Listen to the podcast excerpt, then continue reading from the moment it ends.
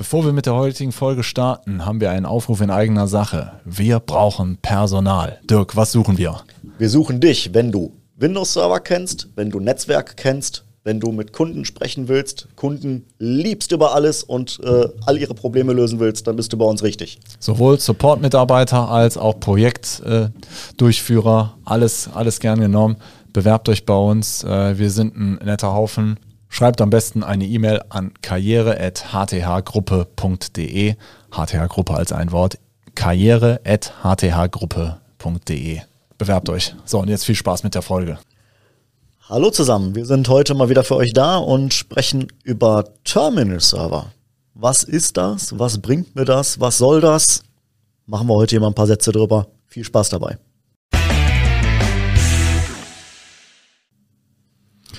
Hallo Dirk. Hallo Roland. Ja, Terminal Server ist heute unser Thema. Genau. Ähm, der Server an sich ist ja die zentrale IT, hat den Sinn, dass äh, sich mehrere Leute ein äh, Ressourcen, zentrale Ressourcen teilen und das Ganze unter der physikalischen Herrschaft äh, genau. des Besitzers steht, in Abgrenzung zum Clouds, äh, zur, zur Cloud-Anwendung. Ähm, ja, und dann gibt es natürlich den, äh, der Server an sich, stellt Dienste bereit wie SQL-Datenbanken etc. Ja, und dann gibt es jetzt quasi als äh, Instanz den Terminal-Server.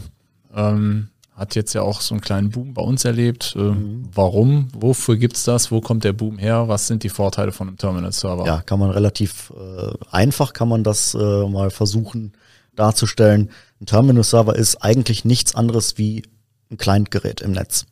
Der Unterschied ist, dass auf dem Client-Gerät nicht ein Nutzer arbeitet, sondern dass da sich mehrere Nutzer drauf anmelden können, parallel, dass die also gleichzeitig darauf arbeiten können.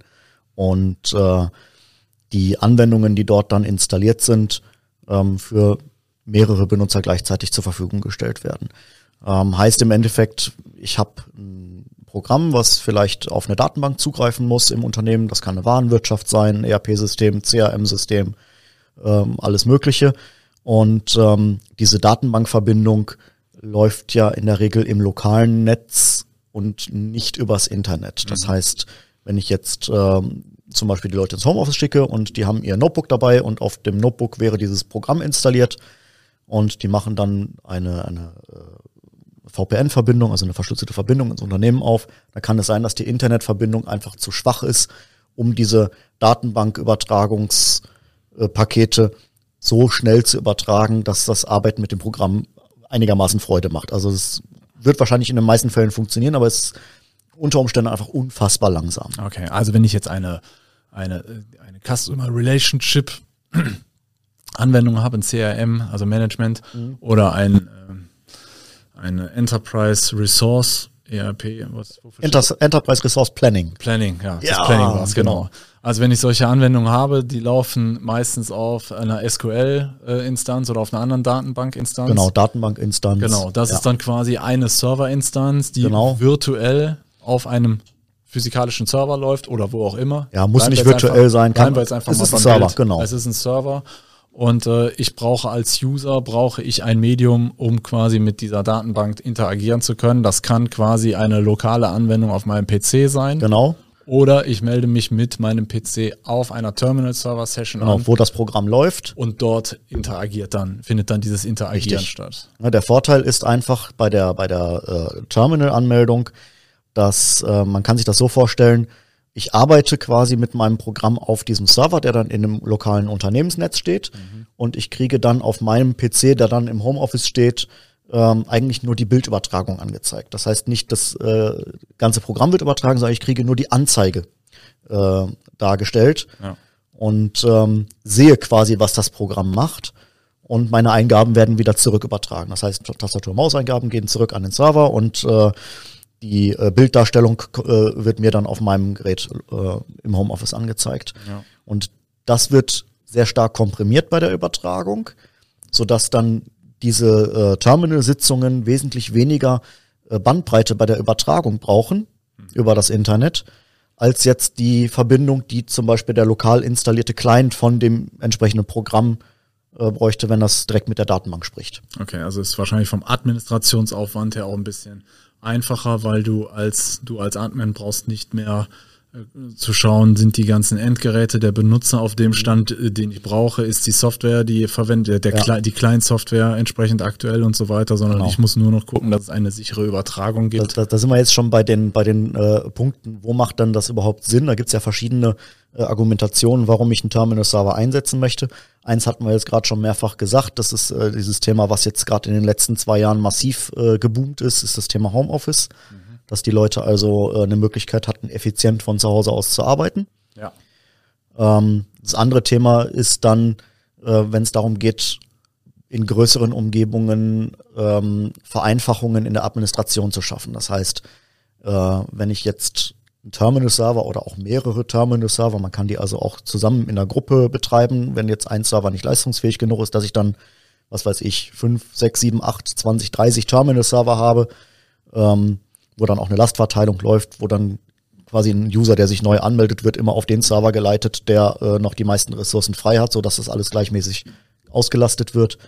Ähm, dann habe ich natürlich äh, in der Umgebung kann man sich vorstellen, wenn ich jetzt eine Anwendung bereitstelle für 200 Mitarbeiter, äh, ist es ein Unterschied, ob ich diese Anwendung auf 200 Endgeräten pflege oder auf 20 Terminal-Servern. Ja, okay. Also das, das sind äh, administrative Vereinfachungen. Ich denke, es ist dann und dadurch, durch diese Vereinfachung gewinne ich, habe ich auch einen Sicherheitsgewinn. Genau. Und ähm, ich mache meine Mitarbeiter ortsunabhängig, heißt also, sie könnten auch von einem anderen Gerät, äh, sofern man da diese kleinen Einstellungen genau. vornimmt, genau. sich auch auf diese Umgebung aufschalten und ja. das einigermaßen, also doch nicht einigermaßen, sondern recht sicher äh, gestalten. Genau. Gut. Ähm, ein bisschen so, so einen kleinen Nachteil habe ich natürlich schon, weil ich äh, viele Dinge einfach zentral vorgebe und dann den genau. individuellen Bedürfnissen unbedingt nicht mehr gerecht werde. Ne? Richtig, ne? also man hat dann schon so eine, so eine sehr starke Standardisierung von auch der Darstellung, wie der Umgebung, mit der der Nutzer arbeitet. Mhm. Und es ist halt, man, man kann es natürlich auch genauso offen lassen wie ein PC, aber wenn man das macht, dann kann man im Prinzip die Stunden zählen, ab wann irgendein User, gerade bei einer größeren Anzahl Nutzer, äh, dann irgendwas auf dem System veranstaltet, was, was alles lahmlegt. Ähm, deswegen versucht man das so ein bisschen ähm, ja, zu limitieren, was die Leute dann auf so einer Umgebung machen können. Und ganz wichtig ist natürlich, äh, dass klar ist, wenn man vor so einer Entscheidung steht, Terminal-Server oder nicht, spielt jetzt nicht nur die Rolle, kann mein Programm das, äh, habe ich, die, hab ich die technischen Voraussetzungen dafür, sondern auch, was habe ich denn sonst noch für Prozesse, die ich genau. äh, abbilden muss. Also sprich, ähm, kann, so kann, ich, kann, ich, kann ich alle Drucker ansprechen im Netzwerk? Kann ich die genau. Telefonsoftware genau. weiter benutzen? Es also gibt immer so, so, ein paar ganz kritische Punkte, wo man halt äh, wirklich offen drüber sprechen muss, äh, die dann problematisch sein können, äh, wenn ich zum Beispiel ähm, eine Telefonanlage habe, die mit sogenannten Softphones arbeitet. Das heißt, ich habe kein Tischtelefon mehr da stehen, mhm. sondern ich habe äh, statt des Telefons auf meinem PC ein Stück Software. Ja. Ähm, sowas ist in der Terminal-Umgebung schwer abzubilden. Ähm, was auch herausfordernd ist, man, es, es geht zwar, aber es ist, äh, erfordert dann teilweise auch so ein bisschen anderes Denken von den Nutzern und ein bisschen Umgewöhnung, ist, wenn jetzt zum Beispiel mit ähm, äh, Wechselmedien gearbeitet wird regelmäßig, dass die also USB-Sticks äh, ständig benutzen oder externe Festplatten. Ja, man ähm, ist dann halt in diesem Server-Universum erstmal genau, ne, und dann nicht so ohne weiteres das, raus. Das muss man sich halt äh, vorher so ein bisschen klar machen, dass es da so ein paar Einschränkungen gibt, auch in der ähm, Art und Weise, wie ich dann mit dem System arbeite. Ähm, wenn ich aber wirklich so eine, ich sage jetzt mal Standardumgebung habe, so die typische Sachbearbeiter. Ich habe dann irgendwie schönes Beispiel, was wir da haben. Sachbearbeiter ist, äh, sind übrigens richtig cool. Auf jeden Fall. Ja. Ähm, schönes Beispiel ist zum Beispiel so eine Buchhaltungsabteilung. Mhm. Wenn man jetzt eine, ein etwas größeres Unternehmen hat, hat jetzt nicht nur den einen Buchhalter, sondern hat vielleicht äh, acht, neun, zehn Leute in der Buchhaltung äh, sitzen oder vielleicht auch noch ein paar mehr. Also wir haben da auch tatsächlich einen Kunden, der in dem Bereich äh, mit, mit ungefähr 20, 25 Leuten unterwegs ist, nur Buchhaltung. Und die haben natürlich sehr, sehr äh, ja, stark standardisierte Arbeitsprozesse per Definition. Das mhm. heißt, die haben ihre Eingangsbelege, ihre Schnittstellen, mit denen die arbeiten. Das muss natürlich alles softwareseitig funktionieren. Ja. Aber unterm Strich ähm, kann man ja ruhig sagen, die arbeiten mit Dativ, haben die ihre Dativ-Anwendung, mit der die arbeiten. Die haben ihre Office-Umgebung, heißt ihr Word, Excel, Outlook, wie auch immer. Und äh, haben noch äh, Zugriff auf die ähm, ähm, ja, ERP-Systeme von, äh, von der Firma, wo die dann äh, Buchhaltungs-Exports und sowas mitmachen. Die arbeiten also jetzt nicht mit irgendwelchen Wechseldatenträgern, ja. die machen keine Videokonferenzen oder sonst irgendwas. Wenn man diesen Anwendungsfall hat und solche Benutzergruppen hat, die sind wunderbar für so einen Terminal-Server geeignet. Ja, okay.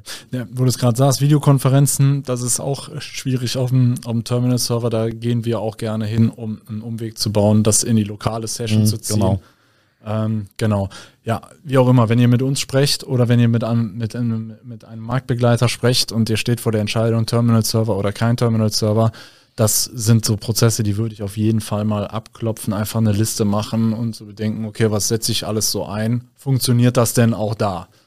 So, dann wird er erstmal sagen, weiß ich nicht, aber wenn ihr das dem Admin gesagt habt, dann, dann wird er sich auf jeden Fall Gedanken machen und vor allen Dingen, ihr habt es ihr habt's dem Admin gesagt, er kann sich nachher nicht drauf berufen, dass er das nicht wusste. Und ähm, ja, ich meine, letztlich, jeder möchte natürlich am Ende von so einem Projekt, dass es läuft und äh, den Frust äh, ruhig da am Anfang ein bisschen mehr Arbeit reinstecken. Wenn ihr gerade vor der Entscheidung steht, Server, ja, nein, Terminal-Server, ja, nein, oder überhaupt äh, dieses Thema mal etwas genauer beleuchten wollt, geht auf unsere Homepage. Wir haben da die Möglichkeit, ihr habt da die Möglichkeit, ein kostenloses Beratungsgespräch mit uns zu vereinbaren. Ihr dürft uns natürlich auch gerne anrufen. Kommt zum Kaffee vorbei. Wir sind für euch da. Ciao.